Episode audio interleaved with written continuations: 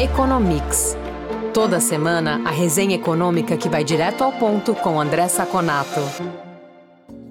Olá, ouvintes do Economics. Aqui é o Eduardo Vasconcelos, jornalista da FEComércio. Estou aqui com o André Saconato, começando mais esta edição do podcast. Tudo bem, Saconato? Olá, Edu, tudo bem? Um olá aos nossos ouvintes. Saconato, apesar de terem crescido pelo quinto mês consecutivo, as vendas no varejo avançaram apenas 0,1% em maio na comparação com abril. Além disso, de janeiro para cá, percebe-se uma desaceleração contínua no ritmo de crescimento. Inclusive, em 12 meses, o setor varejista acumula queda, 0,4%. Você diria que o varejo está fraquejando? Qual é a sua análise? Olha, Edu, é, esse resultado do varejo mostra exatamente isso, né? Há um desaquecimento. O varejo começou muito bom nesse ano, surpreendendo as expectativas, inclusive as nossas. E agora, com o passar do tempo, ele vem demonstrando que esse aumento inicial está perdendo força. É, se nós percebermos que o maior índice vem em janeiro e ele vem diminuindo, e não só diminuindo, é muito importante a gente mostrar isso para os nossos ouvintes, vem mudando o padrão de consumo. Por que, que isso é importante? Porque isso já é um efeito desse cenário que nós temos falado nos últimos podcasts, que é aquele cenário de mercado de trabalho que não deixa a renda real subir, de inflação mais alta, até por isso a renda real não sobe, de juros mais altos. E os consumidores eles estão movimentando os gastos de consumo de bens de mais caros, de mais é, relação com crédito, para bens mais essenciais. Por exemplo, móveis, a parte móveis e eletrodomésticos nesse dado de maio caiu 3%. O uso doméstico, o, o, o parte de uso pessoal doméstico, que tem habitação, couro, decoração, brinquedos, instrumentos, que são bens mais caros, também caiu 2,2%. E quem segurou essa pequena alta, essa praticamente essa estabilidade? Combustíveis e lubrificantes, 2,1%, supermercados e supermercados 2 e farmácia 3,6. Então tem uma clara mudança do padrão de consumo. O que, que essa mudança do padrão de consumo nos diz? Nos diz que há um esgotamento da potencial de consumo do consumidor brasileiro, né, por conta desse cenário. É, inclusive, as populações mais baixas, de renda mais baixa, estão sofrendo mais com isso. Se você pega os índices de confiança do consumidor, esses estratos da sociedade são os que mostram maior preocupação. E também esse novo auxílio que vai ser dado pelo governo federal, ele não vai ter o efeito de auxílios anteriores. Só para a gente ter uma ideia, esse auxílio deve gerar algo em torno de 40 bilhões de reais, num momento com inflação alta, ou seja, que se corrói rapidamente esse poder de compra. O auxílio anterior lá da pandemia foi em torno de 500 a 600 bilhões de reais numa época de inflação baixa. Então, a perspectiva é de desaceleração do varejo, que já estamos vendo nos números e que deve se intensificar da agora até o final do ano. Saconato, além do varejo, o IBGE mostrou que o setor de serviços cresceu 0,9% em maio. O avanço reverteu a perda registrada em abril, que tinha sido de 0,1%. Em 12 meses, a expansão dos serviços é de 11,7%, o que indica que houve perda de ritmo pelo segundo mês consecutivo. Ainda assim, em maio, todas as atividades que fazem parte do setor cresceram, qual é a sua avaliação sobre o setor que mais emprega no nosso país? Olha, Edu, os serviços ainda está turbinado por alguns serviços, por alguns produtos, né, alguns serviços prestados às famílias que estavam deprimidos por conta da pandemia. Um claro exemplo disso são eventos de turismo. Existe uma certa é, é, é, uma demanda que não foi que por, por conta da pandemia não foi é, totalmente coberta nos últimos dois anos, que de uma hora para outra você abriu. Por exemplo, eventos, você tem três, quatro, cinco, seis eventos simultâneos que você não teve durante a pandemia e que você não vai continuar tendo essa quantidade de eventos. A mesma coisa, por exemplo, casamentos. Né? São dois anos que foram represados. E de uma hora para outra você tem bastante, você vai ter muitos casamentos que vão ser feitos. A mesma coisa para shows, a mesma coisa para viagens. Então, assim, nós ainda estamos num momento em que há uma, uma volta, não diria exagerada, mas uma volta de, desses serviços todos ao mesmo tempo. Isso não deve continuar também até o final do ano, né? A gente vai ter alguma coisa é, é, média, vai continuar tendo eventos, obviamente, mas não desses eventos represados. Para a gente ter uma ideia disso, dentro desse dado do IBGE, serviços prestados à família 1,9% de alta, alojamento e alimentação 1,1%, serviços de TI 2,4%. Só teve queda uma parte de outros serviços, 4%, que são bolsas, mercados de balcão, seguros, que a gente sabe não vem tendo uh, meses muito bons nos últimos tempos. Agora, esse padrão de gasto, como eu falei, deve arrefecer também. Não vamos ter demanda reprimida durante todo o ano.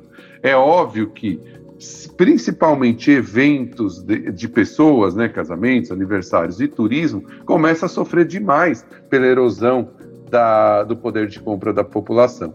Então, assim, uh, mesmo os serviços, talvez um pouco menos que varejo, tem uma tendência à desaceleração no segundo semestre.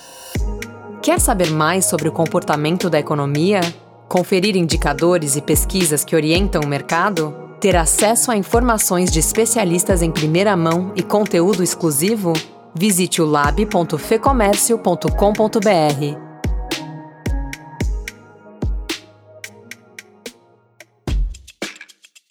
Saconato, a inflação nos Estados Unidos, em 12 meses até maio, chegou a 9,1%. Mais uma vez, como em quase todos os meses mais recentes, repito, é o maior patamar dos últimos 40 anos, o maior nível desde novembro de 1981, para ser preciso.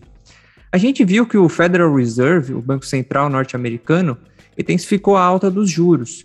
Mas diante desse resultado, será que a instituição vai ter que acelerar ainda mais esse processo? Como você avalia esse novo episódio do problema inflacionário nos Estados Unidos? Olha, Edu, o número assustou. E assustou demais, né? Embora se a gente se, se pegar esse número e abrir, você percebe que ele não é tão ruim quanto parece, né? Porque foi muito causado por aumento do preço de gasolina e alimentação por conta dos problemas que nós estamos vendo na Europa, né? Mas tem um dado que preocupa aqui: moradia. Moradia aumentou muito o preço, principalmente aluguéis. Só para a gente ter uma ideia, 0,8% no mês o aumento dos aluguéis né, nos Estados Unidos.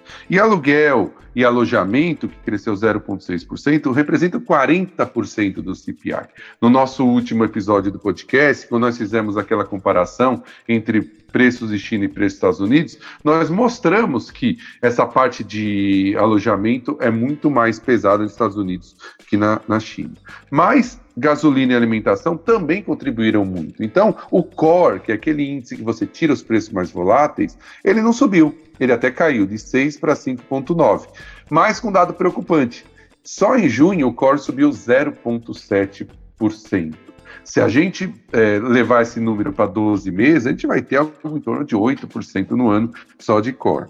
Né? Então, assim, é um número muito preocupante e enseja uma decisão mais radical, sim, do Banco Central. 0,75 não vale mais. O próprio mercado já começa a precificar um ponto percentual na próxima reunião. A, apesar disso, tem alguns sinais positivos nessa inflação, porque o preço de commodities começou a cair, né?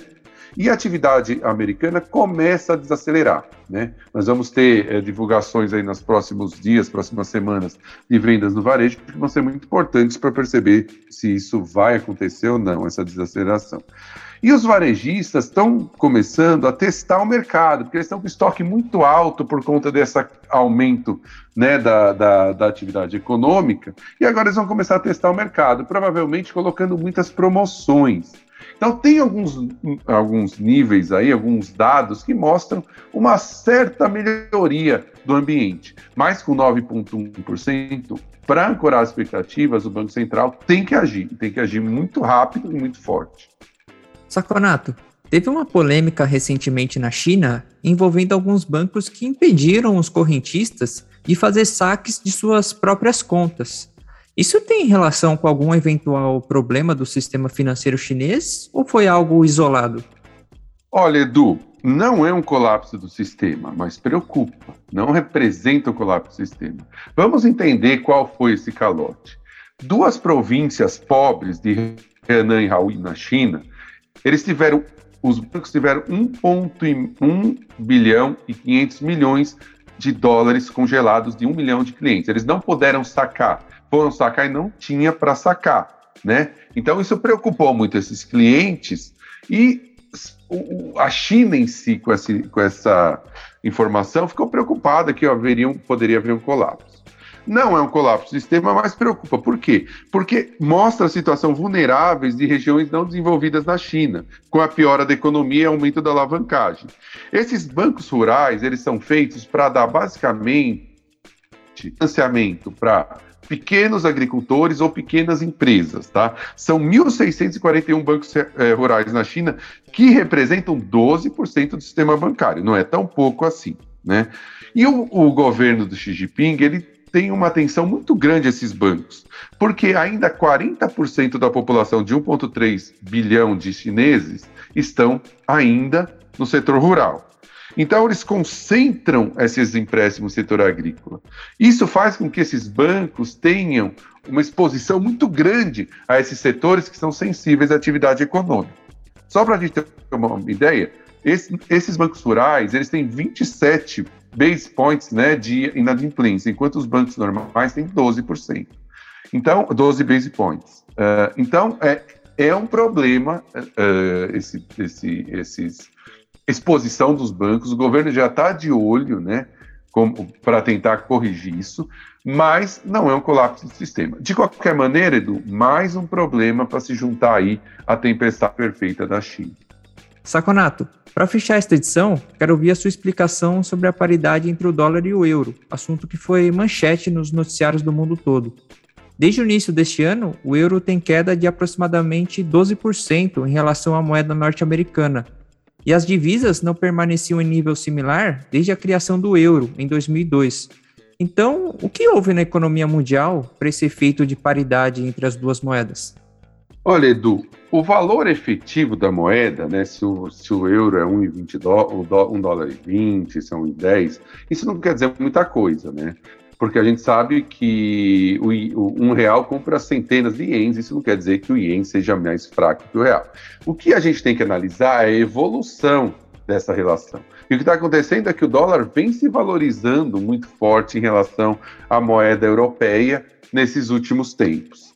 Por que, que isso acontece? Eu acho que são dois grandes motivos. Primeiro, é o aumento de juros agora, né, mais curto prazo, mais no, no, nos últimos tempos, a ameaça de aumento de juros do Fed. O Fed está ameaçando fazer um aumento de juros mais radical, o que por si só, tudo mais constante, atrairia os dólares para os Estados Unidos e desvalorizaria as moedas de todo o mundo, principalmente as moedas de países menos eh, em desenvolvimento.